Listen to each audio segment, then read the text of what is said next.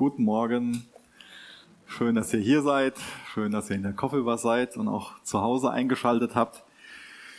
Ja, ich bin so ein bisschen gespalten über unseren Text heute Morgen, weil wir nach gut zweieinhalb Jahren ähm, erstmal die letzte Predigt in Matthäus haben und dieses wunderbare Evangelium abschließen. Auf der einen Seite freue ich mich sehr über diesen, dieses krönende Ende äh, in Bezug auf die Verheißung und den Auftrag, den wir von Jesus bekommen. Und auf der anderen Seite bin ich ein bisschen traurig, aber es ist ja kein, kein Abschied, gell? Aber vielleicht versteht ihr, was ich damit meine. Äh, wir finden Jesus ja in jedem Buch der Bibel. Und ähm, vielleicht hatte jemand vor, in Italien Sommerurlaub zu machen und es klappt nicht. Wir werden die nächsten fünf Wochen uns zumindest geistlich gesehen in Rom befinden und fünf Predigten über den Römerbrief machen. Vielleicht ist das ein kleiner Trost dafür. Entschuldigung, jetzt war der Finger eher in der Wunde, habe ich gemerkt. Naja, was danach dran ist, mal schauen. Wir wollen uns gerne was aus dem Alten Testament an, ansehen. Ähm, bin mal gespannt. Wir haben es noch nicht, haben wir noch ein bisschen Zeit, fünf Wochen, bis wir so weit sind. Naja, aber jetzt zu dem Matthäus Evangelium. Matthäus 28 dürft ihr gerne aufschlagen. Wird es heute um die Verse 16 bis Vers 20 gehen. Ich finde es immer wieder total begeisternd, wie aufschlussreich die ersten Kapitel der Bibel sind. Ich glaube, das wird oft unterschätzt, wie viel Lehre, wie viel Bedeutung, wie, wie viel, ja, wie, wie aufschlussreich die über uns selbst sind und auch über Gott. Gott sagt ja auf den ersten Seiten der Bibel, dass wir als Menschen in seinem Ebenbild erschaffen sind. Das heißt, an der Art und Weise, wie Gott ist, können wir viel über unsere Identität lernen. Ich habe das früher viel zu sehr reduziert, einfach nur dieses, äh, wir sind in Gottes Ebenbild geschaffen, dass es nur bedeutet, dass wir Entscheidungen treffen können. Und das ist eine Bedeutung davon. Aber es ist so viel mehr da drin. Ich glaube, eine andere Sache ist uns auch bewusst, dass Gott sich selbst auch als ein dreieiniger Gott äh, vorstellt. Das heißt, auch das hat eine Anwendung darauf, dass wir Gemeinschaft brauchen. Und es geht weiter. Gott stellt sich als der Schöpfergott vor. Sechs Tage, an denen er die Welt erschaffen hat und an einen Tag Ruhe. Und auch diesen Rhythmus legt Gott in seine Schöpfung hinein. Wir brauchen da so eine gute Balance. Vielleicht merkt das der ein oder andere von euch gerade so, uh, so, es wird ja wie wenn eine Maschine kein, kein Öl mehr hat und kurz vorm Kaputtgehen ist. Man braucht Urlaub jetzt so. Wir brauchen so einen Rhythmus. Zu viel Ruhe taugt auch nichts. Wenn schon mal jemand arbeitslos zu Hause war, vielleicht kamen davor immer so ein paar Sprüche in Bezug auf die Rente, dass man sich danach sehnt, dann hat man, ja, kann man endlich machen, was man will und hat man endlich so die ganze Freizeit und, und aber wenn es dann so ist, dass man so da dass eine Arbeit einfach dann auch fehlt, dann, dann merkt man, dass da was, was fehlt. Also ich erkläre das alles, um uns darauf vorzubereiten. Wir, wir brauchen was in unserem Leben. Wir sind nicht wie Gott ein Schöpfer, dass der jetzt aus dem Nichts etwas schaffen kann, sondern wir sollen mit dem, was Gott geschaffen hat, was ihm zur Ehre machen. Und ich glaube, dass das Beste, was wir ihm zur Ehre machen können und der beste Sinn im Leben, dass der jetzt zum Abschluss im Matthäusevangelium beschrieben wird. Da haben wir alle eine Sehnsucht nach, dass wir etwas tun wollen, was bedeutungsvoll ist, was sinnvoll ist. Niemand von uns will einfach nur so, ja, nichts nutzig vor sich herleben. Ich habe mich gerade in letzter Zeit ähm, dreimal mit älteren Personen unterhalten, die für sich so den Eindruck haben, nicht mehr gebraucht zu werden. Und das kann was sehr, sehr Schlimmes sein, wenn wir Menschen diesen Eindruck haben. Das kann viel mit uns machen und sehr zerstörerisch auch sich auf, auf uns auswirken. Und auch das ist wieder Evangelium, auch das ist wieder gute Nachricht, dass Gott jeden von uns mit hineinnehmen will in sein Werk, unserem Leben Bedeutung und Wert geben will. Dass er uns das auch zutraut, dass er uns mit in sein Werk hineinnimmt. Was, was für ein Geschenk, was für ein Privileg. Und das ist mein, mein großes Gebet heute Morgen, dass für uns dieser Missionsauftrag, dass das keine lästige Pflicht ist, sondern dass das einfach ein Privileg ist, was wir wertschätzen, wo wir uns auch durch geliebt wissen, dass Gott uns diesen Auftrag gibt. Ich bete noch mit uns. Vater, danke, dass du uns mit hineinnehmen willst in, in dein Werk. Ich bitte dich genau um das, was ich gerade formuliert habe, dass wir das nicht als eine lästige Pflicht empfinden, von dir weiterzusagen, sondern dass es das ist, was unsere Herzen höher schlagen lässt. Dass es für uns ein Privileg ist. Danke, dass du uns so sehr liebst, dass du, als wir noch deine Feinde waren, für uns am Kreuz gestorben bist, deine Liebe gezeigt hast. Und weil du uns liebst, können wir dich lieben und wollen wir dich lieben. Wir wollen die gute Nachricht weitersagen. Danke, dass du uns dazu befähigen willst. Danke, dass du uns Liebe für verlorene Menschen geben willst. Danke, dass du uns ja zu einer lebendigen Gemeinschaft machen willst, die dich wirklich in Wort und Tat bekennt. Hilf uns dabei zu verstehen, was es bedeutet, ein Jünger zu sein und auch Jünger zu machen, Herr. Amen. Ich lese aus Matthäus 28 ab Vers 16.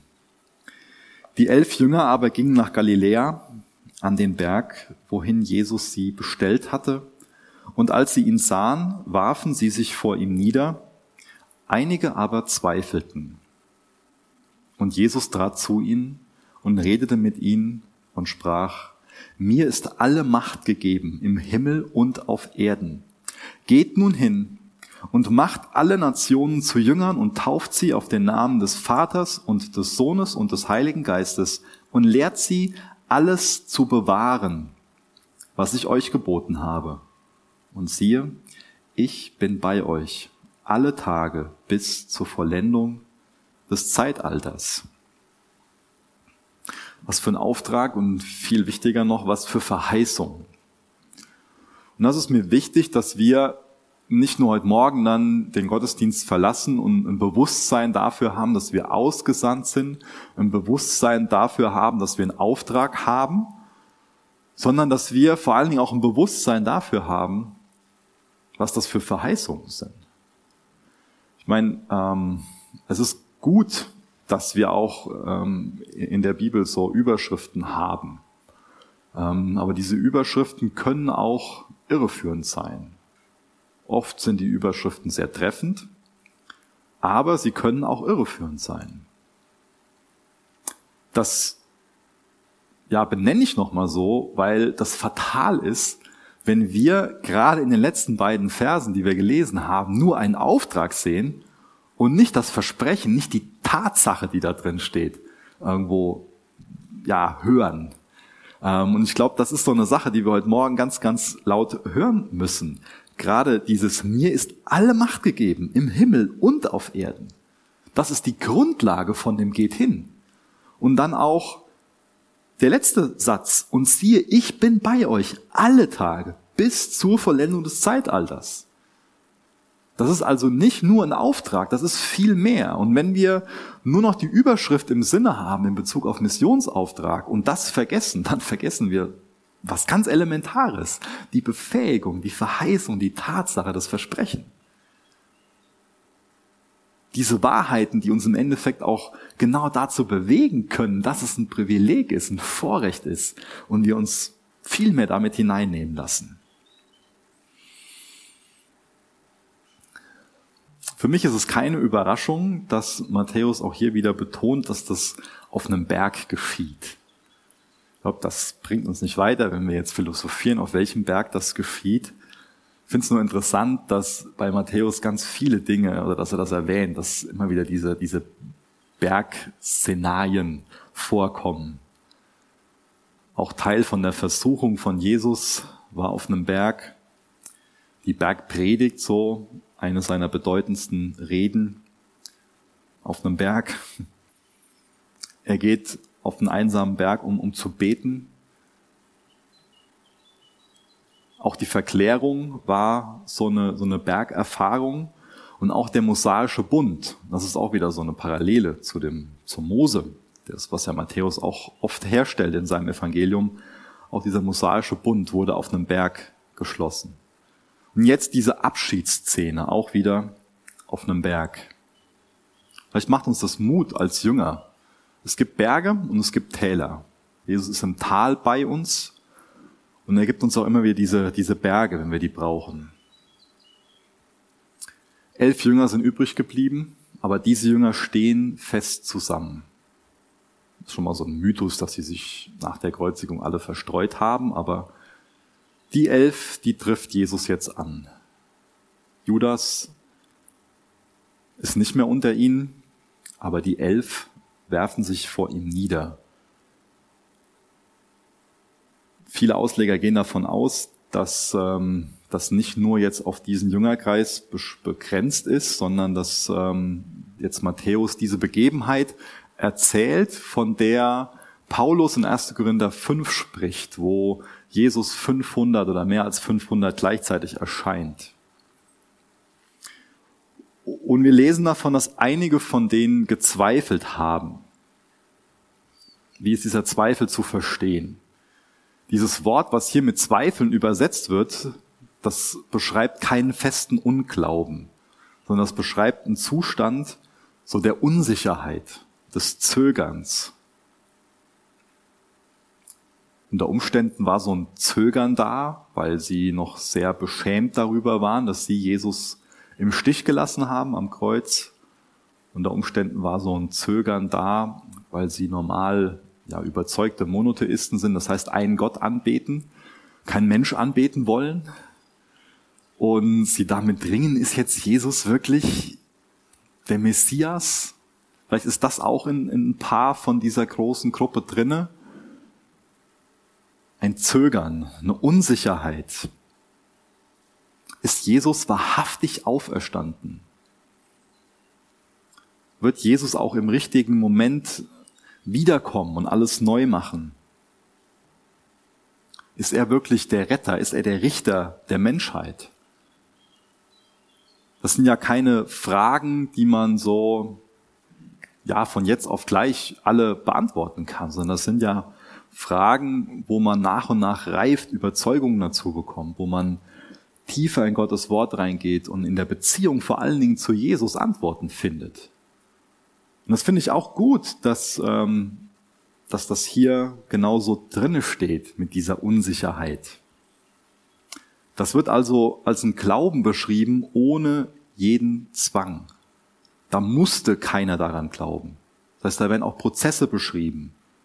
Auch die Möglichkeit darin, ja, sich damit auseinanderzusetzen und dann Antworten zu finden. Matthäus schließt sein Evangelium also damit ab, dass es so einen ganz konkreten Auftrag gibt, ganz konkrete Anweisungen. Und dieser Auftrag, der ist eingebettet in diese Verheißungen. Mir ist alle Macht gegeben im Himmel und auf Erden. Und auch diese Verheißung, dass er jeden Tag bis zum Ende bei seinen Jüngern ist. Ich finde das interessant, dass Jesus auch in der Art und Weise auf diesen Zweifel reagiert. Wenn man jetzt einfach nur von dem Zweifel liest und weiß, Jesus ist mit dabei, stellt man sich ja die Frage, wie geht jetzt Jesus mit dem Zweifel um? Was macht er damit? Und Jesus ist auf jeden Fall der beste Seelsorger, den wir uns vorstellen können. Und wie begegnet er jetzt diesem Zweifel?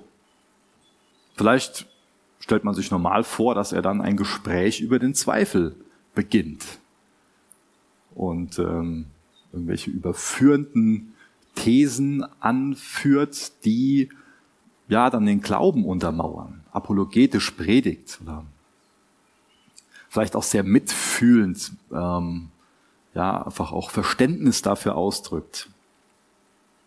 Jesus geht quasi über den Zweifel hinweg, könnte man meinen.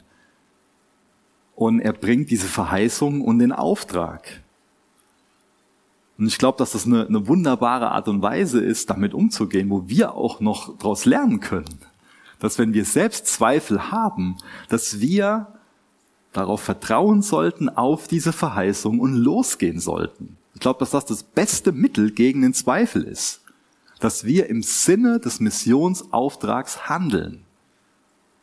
Deswegen, wenn du Probleme mit Zweifeln hast, dann geh los. Handel im Sinne von dem Missionsauftrag.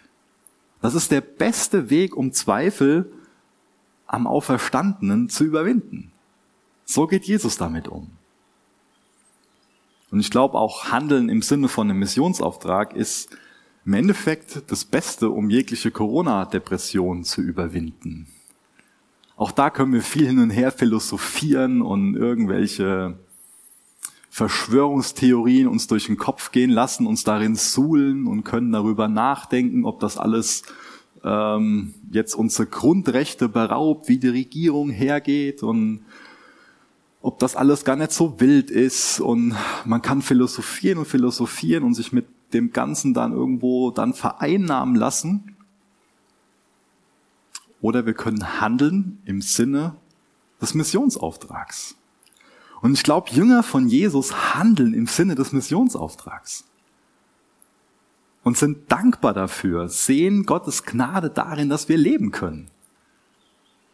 Ganz egal, wie eine Regierung entscheidet, ganz egal, wie Corona ist, es ist eine Gnade, eine reine Gnade, dass du und ich leben dürfen. Darauf sollten wir uns besinnen und handeln im Sinne dieses Missionsauftrags und dieses, ich nenne es mal Missionsverheißung. Wenn von euch einer eine bessere Überschrift hat, dann sagt mir das danach mal. Ich bin immer noch ein bisschen hin und her gerissen, welches, welches Wort man oben drüber setzen sollte. Missionsauftrag ist ja schon treffend, aber wie gesagt, Verheißung, wie, wie kann man das kombinieren? Gib mir mal nachher eine, eine Antwort dazu.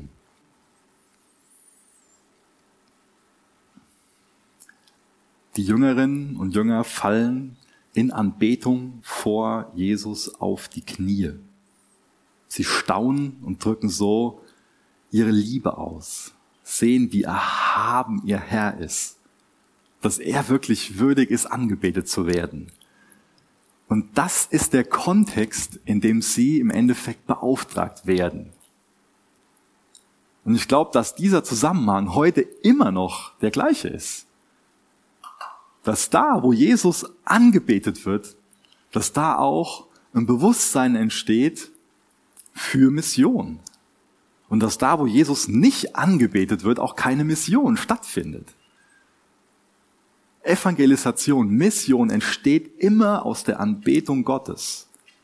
Da, wo Gott angebetet wird, da wird auch missioniert, da wird auch evangelisiert. Da ist ein ganz enger Zusammenhang. Und da, wo genau das anerkannt wird, was Jesus über sich selbst sagt, dass ihm alle Macht gegeben ist, da, wo das anerkannt wird, da wird missioniert, da wird evangelisiert. Wo der Glaube daran stark ist, wird das Evangelium weitergegeben. Jesus allein hat alle Macht. Er hat sowohl die Wirkungsmacht als auch die Rechtsmacht. Also ist gut, wenn wir diese beiden Aspekte nebeneinander stellen. Er hat also die Möglichkeit, die Allmacht und er hat auch das Recht zum Handeln. Im Himmel und auf der Erde, also über die gesamte Schöpfung, über alles Irdische, über alles Himmlische. Alles ist ihm als Gottes Sohn und Messias unterstellt. Er hat die unbeschränkte, die höchste Macht.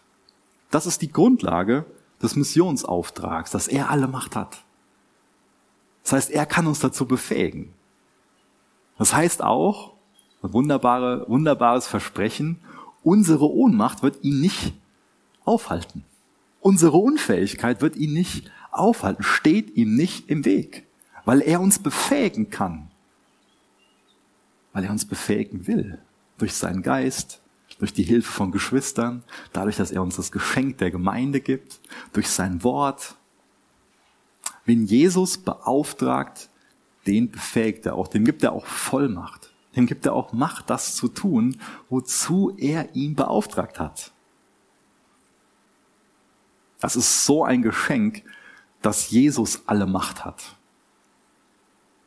Ich weiß nicht, wie es euch geht, aber ich habe das schon erlebt, was äh, geschehen kann, wenn die falschen Personen Macht haben, wenn Macht in den falschen Händen ist. In den richtigen Händen ist Macht einfach ein großer Segen. In Gottes Händen ist Macht immer ein großer Segen. In den falschen Händen ist Macht schon mal eine große Bedrohung, ist Macht gefährlich. Quer das ganze Matthäus-Evangelium betont Matthäus, was Jesus mit seiner Autorität macht. Mit seiner Macht macht. Ganz gutes Deutsch. Wir sehen, was für eine Autorität in seiner Lehre ist. Welche Autorität er hat auch über die Schöpfung, über die Naturgewalten, über den Sturm. Welche Macht er hat, um Dämonen auszutreiben, aufzuhalten. Das ist ein Wort, ein Satz und alles gehorcht. Er hat die Autorität und die hat er auch bis heute nicht verloren. Über die Natur, über Krankheiten, auch die Autorität, Sünden zu vergeben. Diese Autorität hat er. Und dadurch, dass er alle Macht hat, das ist die Grundlage, auf der wir ihm dienen sollen. Was für ein Versprechen. Meine, wie können wir uns dann auch wirklich rechtmäßig Sorgen machen? Was hält uns denn dann zurück, das Evangelium weiterzugeben? Meine, wir können dann immer wieder mal auf unsere eigenen Ressourcen sehen oder unsere eigenen Unzugänglichkeiten, unsere, unsere Verfehlungen, da wo wir vielleicht meinen, das steht dem alle so entgegen, dass wir wirklich Zeugen des Evangeliums sein können durch unser Verhalten, durch unsere Worte. Aber Jesus hat doch alle Macht, er will uns doch bevollmächtigen. Wollen wir uns denn auf ihn verlassen? Wollen wir auf ihm vertrauen? Oder lassen wir uns vom Teufel abhalten, indem der Teufel uns auf uns selbst fokussiert, indem wir uns vielleicht auf das verlassen, was wir halt nicht haben und uns dadurch auch unsere Identität, auch also wer wir sind und unseren Wert zusprechen lassen. Wer, wer darf da zu deinem Herzen sprechen? Darf da Jesus zu deinem Herzen sprechen? Oder lässt du da den Teufel zu deinem Herz sprechen? ist wichtig da, dem passendes das Gehör, das Vertrauen zu schenken und wirklich Lügen zu enttarnen und Lügen abzulehnen und Wahrheit zu glauben. In seiner Autorität sendet uns Jesus, er führt uns in seiner Autorität und er befähigt uns auch in seiner Autorität. Sagt uns, geht zu allen Völkern. Gottes Plan war zuallererst, das Volk Israel zu erreichen, hat er zu seinem Volk gemacht. Und der Messias hat die Tür geöffnet für alle Nationen. Diese Wiederherstellung der Welt, die soll von Israel ausgehen, aber ist schließlich nicht auf ein Volk beschränkt. Auch das betont Matthäus immer wieder. In Jesus wendet sich Gott also der ganzen Welt zu, nicht nur dem Volk Israel. Geht hin, das ist so diese Grundstruktur, der Grundauftrag, auch im Endeffekt ja die Berechtigung, um Gemeinde zu sein. Das ist also nicht so eine Tätigkeit neben anderen, sondern das ist genau der Grund, warum Gemeinde besteht.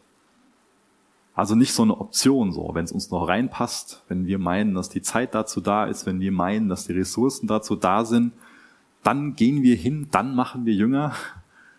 Dass wir können keine Gemeinde sein, ohne Jünger zu machen. Ohne die gute Nachricht weiterzugeben. Vorbild dafür ist dieser menschensuchende Gott. Jesus, der die Herrlichkeit, die er beim Vater hatte, verlassen hat, Mensch geworden ist, zu uns Menschen kommt, um Versöhnung zu bewirken. Das ist das Vorbild. Er ist gekommen, um die Verirrten zu suchen, um die Verlorenen zu erlösen. Darin hat sich Gottes Liebe gezeigt. Worin zeigt sich unsere Liebe zu Gott? Worin zeigt sich unsere Liebe zu unserem Nächsten? Auch zu unseren Feinden. Gottes Liebe gilt allen Menschen. Gott will, dass niemand verloren geht, sondern dass sich alle retten lassen. Jesus ist also für die ganze Welt am Kreuz gestorben.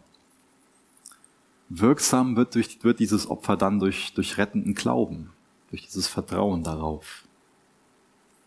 Das heißt, wenn wir als Kinder Gottes dann das Wesen Gottes teilen, dann werden wir definitiv der verlorenen Welt die gute Botschaft mitteilen, weitergeben.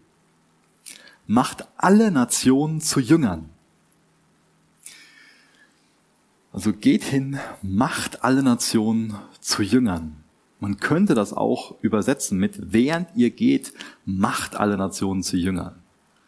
Also dieses Gehen ist eigentlich nicht der Auftrag, wenn man sich die, das, die Grammatik im, im Grundtext ansieht, sondern wird ein Lebensstil beschrieben. Egal was wir tun, sollen wir zur Ehre Gottes tun. Und ganz gleich, wo wir sind, sollen wir also Zeugen für Jesus sein. wir sollen danach trachten, andere durch unsere Werke, durch das, was wir sagen, zu Jüngern zu prägen. Was heißt denn dieses Wort Jünger? Ich fände es gut, wenn das konsequent mit Lehrling übersetzt wäre. Wir bleiben Lehrlinge. Unser ganzes Leben lang sind wir Jünger, sind wir Lehrlinge. Als Lehrling lernt man von seinem Meister. Ich weiß jetzt nicht, was du für Erfahrungen gemacht hast, ob du eine Ausbildung ähm, im praktischen Bereich gemacht hast und dann Meister hattest. Bei mir war das so. Ich habe mal auch mal einen ehrlichen Beruf gelernt und habe einen ganz, ganz tollen Meister gehabt. Von daher ist es für mich eine, eine schöne Vorstellung, ähm, dass Jesus nicht nur eine Vorstellung ist, das ist ein schöner Zusammenhang, dass Jesus mein, mein Meister ist und ich sein Lehrling sein darf. Ich bin prima in der Ausbildung mit meinem Meister klargekommen. Der hat mir unheimlich viel gezeigt und auch unheimlich viel zugetraut, mich gerade auch an sehr komplexe Maschinen rangelassen. Warum, weiß ich auch nicht. Aber ähm, das hat gut getan, so dann Vertrauen geschenkt zu bekommen und auch Wertschätzung in Bezug darauf, hier, äh, so und so geht das, mach mal, hier hast du die Zeichnung und so und so. Das war eine, war eine tolle Zeit. Und das hilft enorm, wenn man weiß, dass der Meister fähig ist und dass er einem auch vertraut. Und der Meister, den ich in Jesus habe, ist wesentlich fähiger noch als, als der, den ich in, in meiner Ausbildung gehabt habe. Und er traut uns auch jede Menge zu. Er will uns auch dazu bevollmächtigen, mit hineinnehmen. Lassen wir das zu? Denn ich glaube, dabei spielt unser Vertrauen eine riesengroße Rolle. Unser Vertrauen in, in Jesus. Wenn ich damals meinem Meister nicht vertraut hätte, wie in anderen Ausbilden ging es zum Beispiel so, irgendwie kam der mit dem gar nicht klar. Und er konnte dann von dem auch gar nichts lernen. Das war gar nicht möglich. Da war mal irgendwas gewesen und, und kein Vertrauen da. Der Meister hat sich sehr um den bemüht, aber der Lehrling kam nicht auf den klar. Und da, wo kein Vertrauen von dem Lehrling in den Meister da ist, da kann kein wirklicher Lernprozess stattfinden. Da lässt man sich nicht mit hineinnehmen. Da entsteht dieses, dieses, dieses Lernen nicht.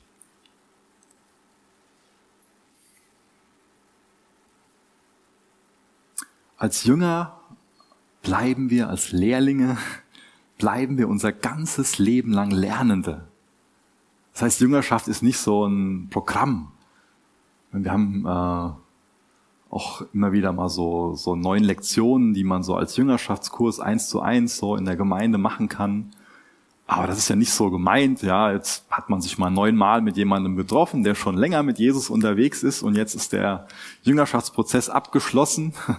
Jetzt brauchen wir nichts mehr lernen. Wir bleiben Lernende ist das eine Haltung, die wir haben, Jesus gegenüber, auch Geschwistern gegenüber. Ist uns das bewusst, dass Jüngerschaft bedeutet, dass wir nach und nach lernen, unser ganzes Leben unter die Herrschaft von Jesus zu stellen.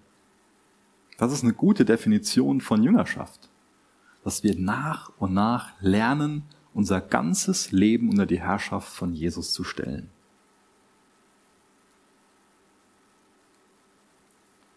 Und das machen wir, indem wir nicht nur selbst Lernendes sind, sondern indem wir auch selbst Jünger machen. Das ist also ein Auftrag an jeden einzelnen Christen Jünger zu machen. Wir sollen uns daran beteiligen, diesen Lebensstil führen. Und vielleicht ist der Zusammenhang so ein, so ein bisschen was, was, äh, warum ich eine Abneigung gegenüber Missionsboards habe. Also ich finde es wichtig, dass man als Gemeinde darüber informiert, wer so ausgesandt ist und wie man für die Person beten kann. Aber wenn man jetzt meint so, dass die paar Gesichter, die auf dem Missionsboard sind, dass das ja die Missionare sind, oder dass das diejenigen sind, die zu Jüngern machen, und man selbst betet dann nur für die und, und gibt was dafür, dann wäre das einfach eine, eine falsche Haltung. Deswegen wäre ich großer Freund davon, wenn wir so die, die Infos von den Missionaren aufhängen, ähm, also so die, die besonders ausgesandt sind, ähm, aber vielleicht im neuen Missionsboard so das Gesicht von jedem Einzelnen von uns drauf ist. Vielleicht können wir das umsetzen. Fände ich gut. Ist uns das klar? Ich meine, ist das uns ist das das Denken, was wir über uns selbst haben, dass wir Missionare sind, oder sind das die anderen, dass wir die Jüngermacher sind, diejenigen sind, die bejüngern. Das ist ein, eins von meinen Lebenszielen, dass dieses Wort im Duden landet. Mal sehen, ob das in Erfüllung geht. Deswegen wäre es gut, wenn ihr das anfangt, regelmäßig zu gebrauchen, dieses Wort bejüngern. Ich glaube, Jesus hätte Freude daran, wenn wir die Gemeinde sind, die dafür bekannt sind, dass wir uns gegenseitig bejüngern und den Landilkreis zu Jüngern machen. Wir sollen Jünger von Jesus machen. Wir sollen Jünger von Jesus sein. Nicht Jünger von einer Konfession, von irgendeinem berühmten Theologen, von einer Partei, von einer Ideologie, von einer Gemeinde. Als Jünger brauchen wir Gemeinde. Nachfolge geht nicht ohne Gemeinde Jesu. Das muss uns klar sein. Aber wir machen nicht Jünger einer Gemeinde, nicht Jünger der Chapel, sondern wir machen Jünger von Jesus und sind Jünger von Jesus. Und das machen wir, indem wir, sagt uns Jesus, taufen und lehren. Mit den Taufen, das war jetzt auch schon wieder ein, ähm, ja, ein gewisses Thema. Damals ähm, ist ja eher um Beschneidung im alten Bund und jetzt geht es um Taufen. Aber auch mit der Taufe, das kannten die ähm, Juden damals schon. Das war nämlich Teil von der Zeremonie, wenn ein Proselyt dann zum Judentum konvertiert ist, dann wurde er getauft. Dadurch war er dann Teil von Jabes Volk. Oder die Taufe war auch, ähm, zumindest bei der Taufe des Johannes, des Täufers, war es der Fall, dass es ein Zeichen der Umkehr war. Und das sind auch Bedeutungen, die heute noch in der Taufe drinnen liegen. Wir bekennen mit der Taufe, wir gehören zu Gottes Volk. Wir haben Umkehr notwendig, das soll unser Lebensstil sein. Wir sind zu Jesus umgekehrt. Und äh, wir sind jetzt Teil von der Gemeinschaft von Gläubigen, die gemeinsam sich darin unterstützen, ihr ganzes Leben unter die Herrschaft von Jesus zu stellen. Mit der Taufe wird also auch so ein Wechsel der Autorität und ein Wechsel der Loyalität angezeigt. Sagen, Jesus ist jetzt meine Autorität. Ich gehöre ihm ganz, komplett. Der ganze Körper geht im Wasser unter. Jesus gehört die Autorität über mich und ihm will ich loyal sein in allem, was ich tue und nicht tue. Das heißt, auch eine neue Identität steht an. Ich glaube, das ist so ganz wichtig für den Missionsbefehl. Es geht darum, dass wir selbst eine neue Identität entwickeln und anderen dabei helfen, ihre Identität in Christus zu finden. Ganz elementar. Und dazu dient natürlich auch die Lehre. Was ist denn meine Identität? Das ist eben schon oft beschrieben, dieser, dieses, dieses Thema Missionar. Ist das meine Identität? Ich bin ein Missionar. Ich bin ein Beauftragter. Jesus hat mich gesandt, ein Bote zu sein, der die gute Nachricht überbringt. Lehrt sie. Da geht es nicht nur darum, dass man ähm, Informationen weitergibt und Informationen speichert. Sondern hier geht es auch darum, dass das gehalten wird.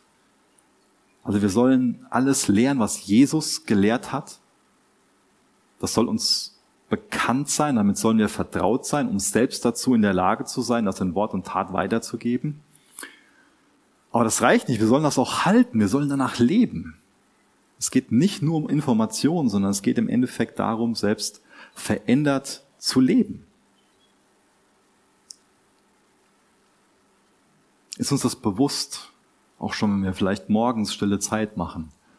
Es geht nicht nur darum, Informationen zu bekommen. Es ist so wichtig, Informationen zu bekommen, aber die Informationen sind sehr gefährlich, solange sie nicht eine Veränderung in unserem Leben herbeiführen. Das ist das Ziel davon, dass wir wirklich Jesus ähnlicher werden.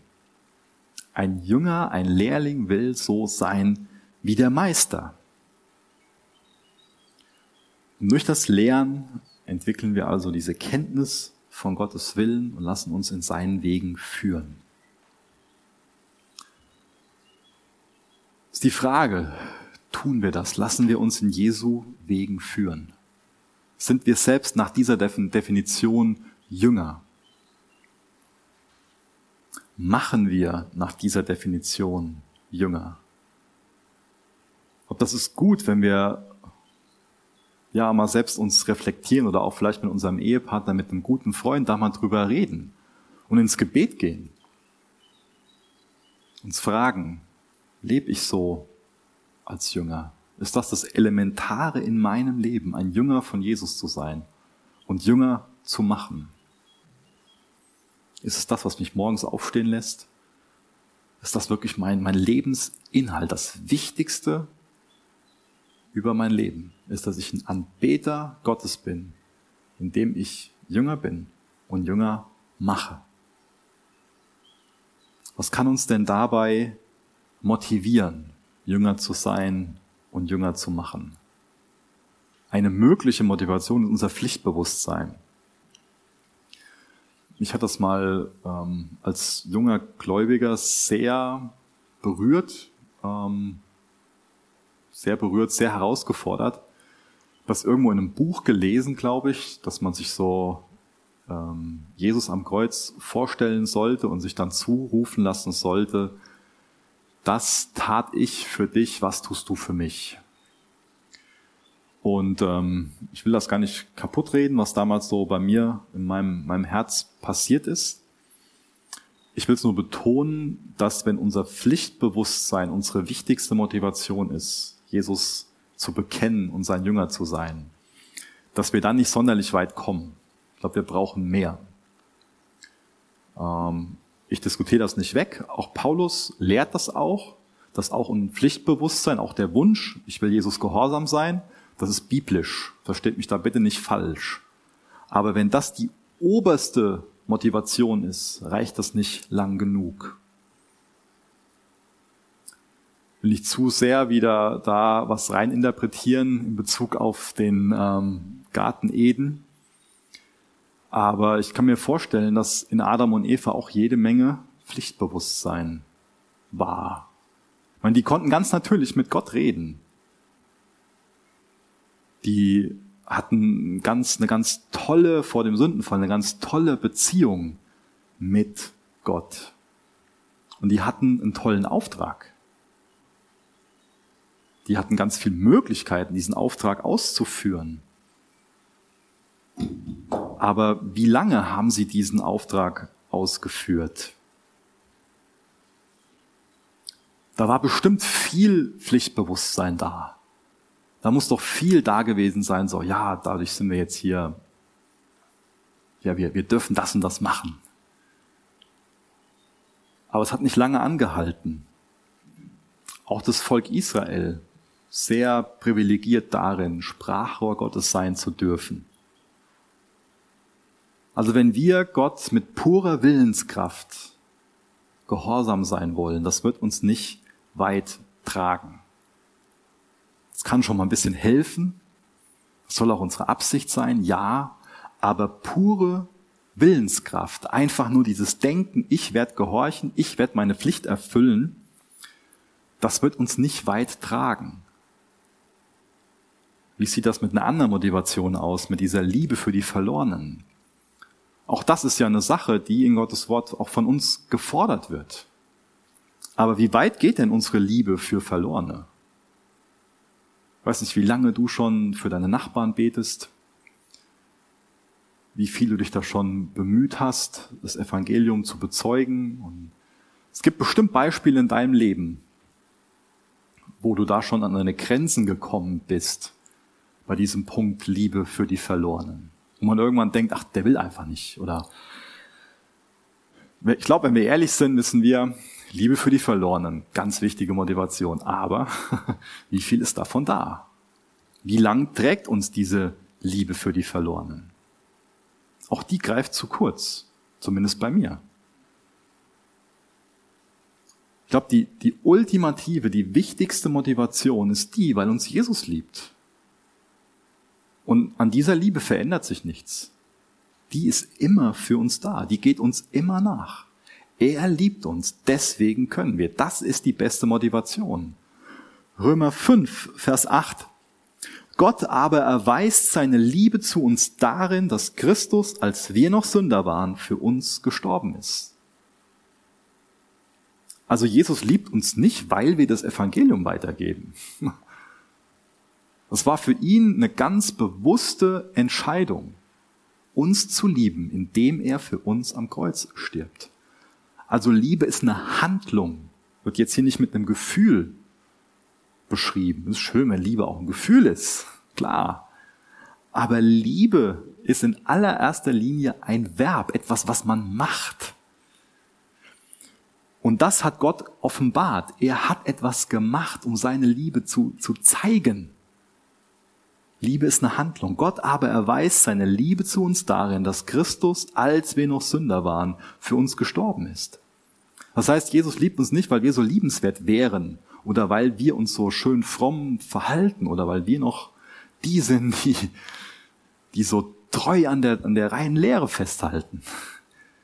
Jesus liebt uns, Punkt. Nicht wegen unserem Verhalten, sondern obwohl wir uns so verhalten. Und das setzt uns frei, das Evangelium weiterzugeben. Gott liebt uns vollkommen. Das ist das Evangelium. Das haben wir selbst erfahren. Und ich glaube, wer das erfahren hat, der will das weitergeben. Gott liebt uns, abgesehen von dem, was wir tun, abgesehen von dem, was wir getan haben und auch von dem, was wir unterlassen haben. Unser Pflichtbewusstsein spielt auch eine Rolle. Liebe für die Verlorenen spielt auch eine Rolle sind wichtige Facetten, wichtig, aber nicht ultimativ. Ultimativ ist die Liebe, die Jesus für uns hat. Das ist auch die Motivation, die Paulus schlussendlich beschreibt in 2. Korinther 5, Vers 14. Denn die Liebe Christi drängt uns, da wir zu diesem Urteil gekommen sind, dass einer für alle gestorben ist und somit alle gestorben sind. Und für alle ist er gestorben, damit die, welche leben, nicht mehr sich selbst leben, sondern dem, der für sie gestorben und auferweckt worden ist. Die Liebe Christi hat den Paulus gedrängt. Was drängt dich? So wichtig, dass wir uns dieser Liebe aussetzen. Ich finde die, diese Unterhaltung ähm, in Johannes 21 ähm, überaus herausfordernd, wo Jesus den Petrus mehrmals fragt, hast du mich lieb? Was antworten wir Jesus auf, auf diese Frage? Ist uns klar, dass wir Jesus nur lieben können, weil er uns zuerst geliebt hat? Und entwickelt sich in uns dadurch so ein Sendungsbewusstsein? Haben wir dieses Sendungsbewusstsein? Haben wir ein Bewusstsein für diese Verheißung? Ein Jünger kann kein Zuschauer sein. Ein Jünger ist ein Teilnehmer. Wir als Gemeinde, wir sind Jünger, wir machen Jünger. Und wir brauchen uns jetzt auch nicht irgendwie vornehmen, missionarische Gemeinde zu sein. Das wäre eine sogenannte Tautologie. Also es wäre genauso wie wenn jetzt ein Fußballverein auf der Seite schreiben würde, wir sind ein Fußballspielender Fußballverein. Das macht niemand. Könnt ihr mir folgen? Also, oder wie ein Angelverein, der auf die Webseite schreibt, wir sind ein angelnder Angelverein. Also, Missionarische Gemeinde, das muss man gar nicht davor schreiben. Das wäre einfach doppelt gemoppelt und Gemeinde ist nur Gemeinde, wenn sie missionarisch ist, wenn sie ein Sendungsbewusstsein hat, wenn sie bei ihrem Gemeindeleben, durch ihr Gemeindeleben Jünger macht, selbst in der Jüngerschaft wächst und andere zu Jüngern macht. Und bei dem Ganzen ist Jesus bei uns. Das ist die Tatsache. Beim Jüngermachen ist Jesus bei uns. Während sie anbeten, bekommen sie diesen Auftrag. Beten wir Jesus an, wird uns dadurch klar, Jesus ist da, er sendet uns, er befähigt uns und bis zur Vollendung des Zeitalters ist er bei uns. Und solange besteht auch die Gemeinde, solange wird nichts die Gemeinde Jesu auslöschen. Er hat die Macht. Ist es genau das, was uns bewegt? Siehe, ich bin bei euch alle Tage bis zur Vollendung des Zeitalters. Ihr dürft noch gerne mit mir aufstehen. Ich will noch gerne mit uns beten. Und es ist gut, wenn wir uns persönlich fragen, wie sehr sind wir selbst Jünger und wie machen wir Jünger? Was ist unsere Reaktion auf das Evangelium heute Morgen? Ja, Vater, was ist unsere Reaktion? Was ist meine Reaktion auf die gute Botschaft? Auf deine Liebe? Danke für deine Liebe, die du am Kreuz geoffenbart hast. Danke, dass du nicht willst, dass unsere Leben leer und orientierungslos sind, bedeutungslos. Du brauchst uns nicht, aber du willst uns gebrauchen. Danke für dieses Privileg. Du bist der Einzige, der wirklich würdig ist, angebetet zu werden. Hilf uns dabei, unser ganzes Leben unter deine Herrschaft zu stellen. Und das ist auch unser Gebet für nächste Woche, Herr, dass jedes einzelne dieser Kinder immer mehr lernt, das ganze Leben unter deine Herrschaft zu stellen und wirklich Glück und Freiheit und Zufriedenheit darin zu finden. Denn du bist der beste Herr, den es geben kann. Jesus, ein Leben, wo wir selbst Jünger sind und Jünger machen, ist das beste Leben, was wir unter diesen Gegebenheiten führen können. Präg du uns, beweg du uns. Wir wollen dir ähnlicher werden, Herr. Amen.